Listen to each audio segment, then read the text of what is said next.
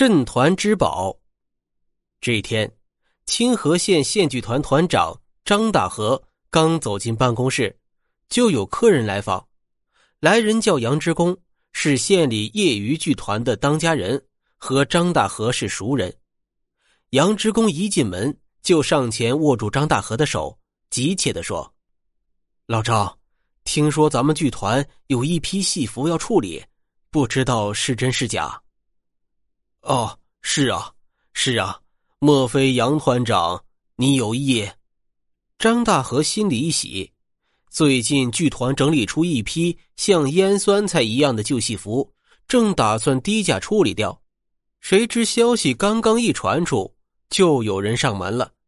张大和连忙带着杨之公来到服装室，指着一大堆乱七八糟的旧戏服，说道：“杨团长，衣服都在这里。”你尽管挑，价格好商量。杨之公二话不说，埋头就在戏服里翻弄起来。谁知挑来挑去，挑了好半天，竟然一件也没有看上。他失望的摇摇头，转过身子来问：“张团长，就只有这些吗？”“啊，是啊，怎么了？”杨之公这么问呢，张大河顿时有点不是滋味心想。咱们堂堂一个专业的剧团，就算淘汰的戏服也比你业余的高档啊！你怎么会一件都看不上呢？杨之公叹了口气：“嗯，说实话啊，这些戏服我们都不缺。我这次过来，主要想买当年的小奇怪穿的一件蟒袍，可是我翻了半天，原来是这样啊！”张大和吁了一口气，想起当年学员的时候就听说过，当年剧团里有个艺名叫小奇怪的老艺人，据说是个文武双全的名角，当年红透了半边天呢。可是他穿的旧蟒袍还能在吗？张大和找来服装师一问，服装师说确实有这么一件蟒袍，但是多年不用，早就不知道放在哪儿去了。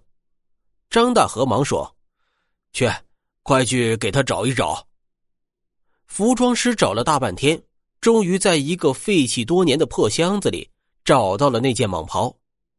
张大和接过蟒袍，打开一看，顿时一股汗臭味扑面而来。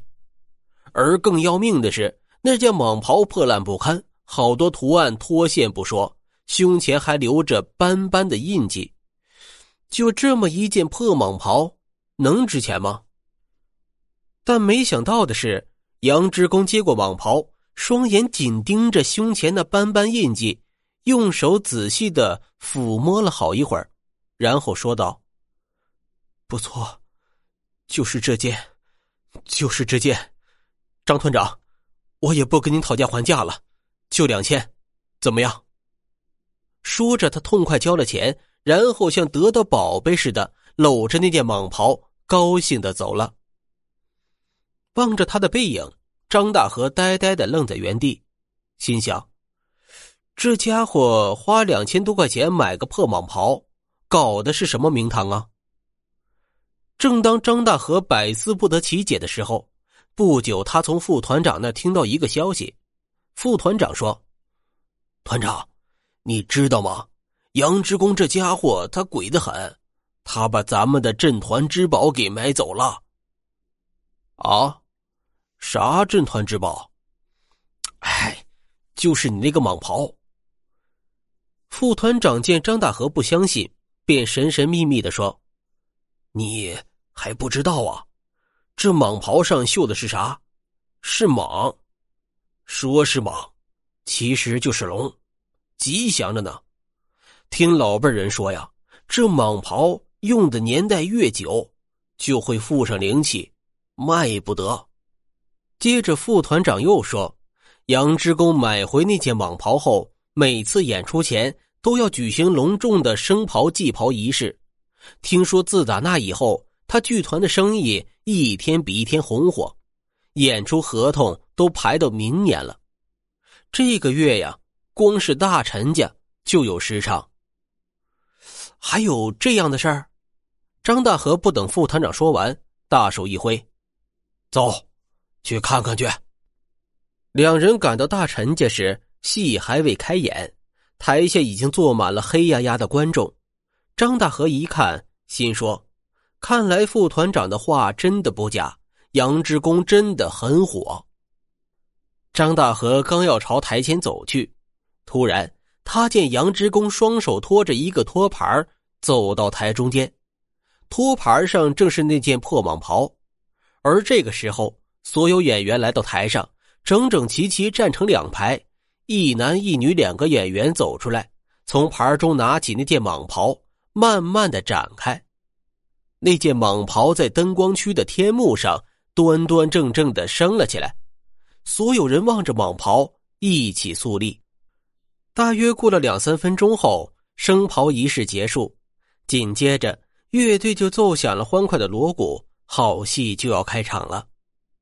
这天演出的是穆桂英挂帅，张大和站在台下看了一会儿，就有点看不下去了，心说：这些业余演员演出演的很认真，唱的也很动情，手眼身法。基本功都很一般，比起自己团里那些专业演员演的差的太多了。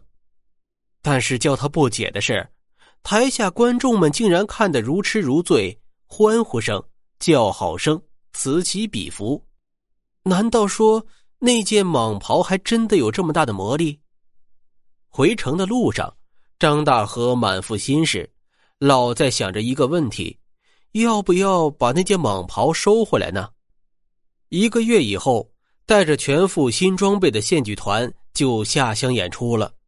这次演出是原定七天，头两天还好，可是到了第三天，看戏的人就越来越少。这是怎么回事啊？张大和正感郁闷，台上却出事儿了。这天晚上演出的是《玉堂春》，演从公道的演员演完之后，就来到后台把胡子取了下来。挂在腰间的蓝带上抽烟，临到三堂会审时，他竟然忘了带胡子，就来到场上。观众一见从公道光着下巴就跑了出来，顿时哄堂大笑。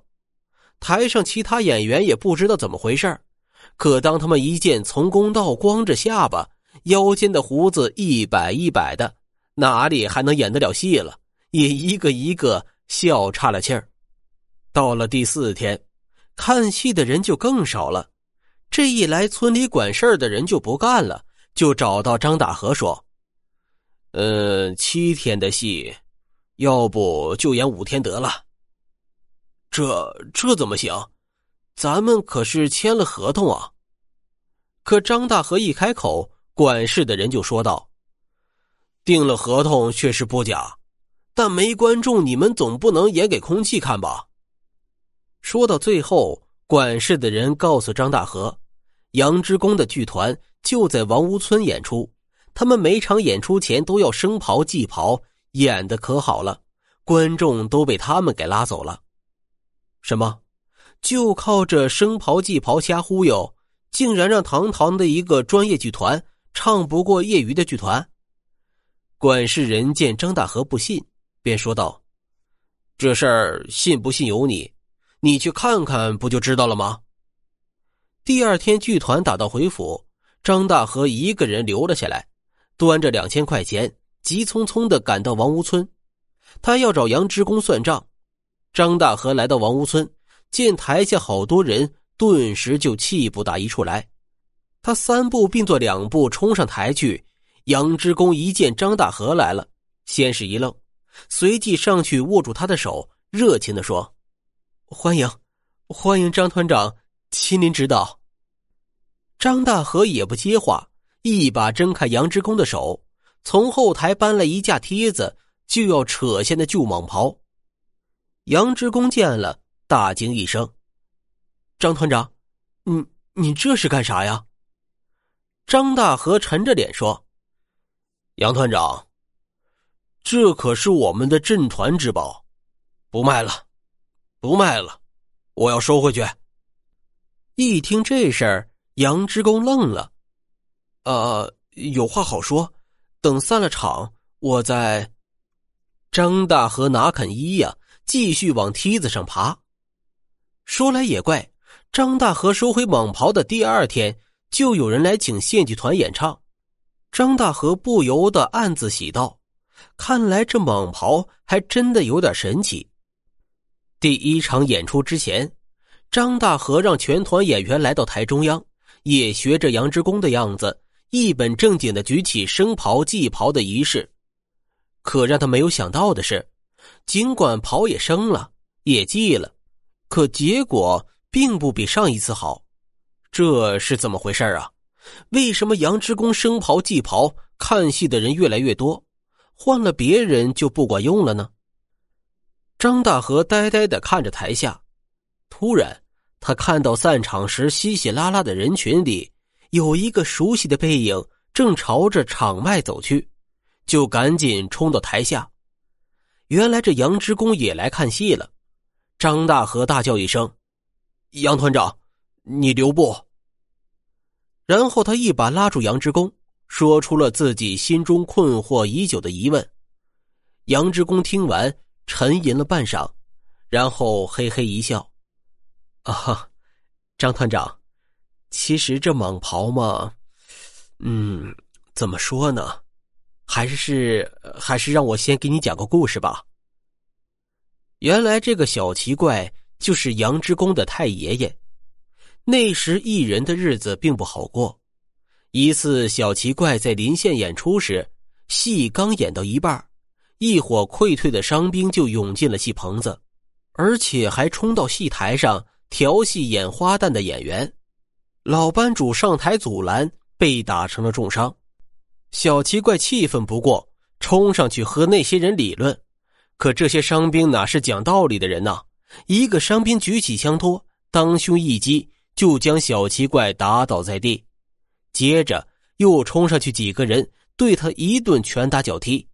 后来伤兵总算是走了，但小奇怪却怎么也爬不起来了。小奇怪那个时候红啊，满座的观众可都是冲着他来的。偏偏那天演出的又是一场武戏。当时浑身是伤，怎么登台呀？戏票不能退，戏码也不能改，这可怎么办呢？戏班的管事急得两眼望青天，围着小奇怪的床团团转。这时，只见小奇怪挣扎了几下，然后一声不吭的从床上爬了起来。眼见小奇怪强撑着身体在化妆打扮，管事心疼的两眼都流出了泪水。可小奇怪却笑了笑，像个没事人一样安慰道：“没事儿，这点小伤，俺还撑得住。来看戏的都是咱的衣食父母，咱得对得起人家呀。”那晚戏演完，小奇怪戏装还未脱下，一口鲜血就喷射而出，倒在地上不省人事。后来杨之公办起了业余剧院，此时。他不由想起了太爷爷，想起了那件满是鲜血的旧蟒袍。说到最后，杨之公很坦诚的说：“张团长，说实话，论起装备和功力，我们根本没办法和你们专业团队竞争。但是我相信一条，只要像我太爷爷那样，心里始终装着观众，把观众当成我们的衣食父母，老老实实做人，认认真真演戏。”我们的父母是不会抛弃我们的，你说是不是？张大和听完，顿时明白了，原来杨之公升袍仪式并不是在搞花头忽悠观众，而是想借此告诫他的演员，要以小奇怪为榜样，像他那样认真敬业。想到这里，张大和脸上不由火辣辣的，红一阵儿，白一阵儿。他想到自己的剧团正在演出时，一会儿笑场，一会儿误场，曾几何时把观众当成过衣食父母啊！望着杨之公越走越远，张大和知道该怎么做了。他回到台上，将全团人员召集在一起，讲起了小奇怪的故事。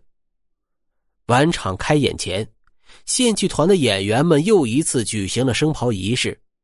这一次，张大和他们感觉到和以前完全不同，看着那蟒袍一点一点的升起，不由得会想起小奇怪。同时，他们的心里一件无形的蟒袍也在慢慢的升起。故事到这儿就结束了。嗯，其实这个故事我读起来还是很有感触的。从接触这个平台，嗯，到这个节目播到现在，一共正好四个月。演播水平呢，跟其他主播相比有很大的不足。我会像这个故事中的杨之公一样，一直把观众们当成第一位。希望你们也不要抛弃我。好，大家晚安。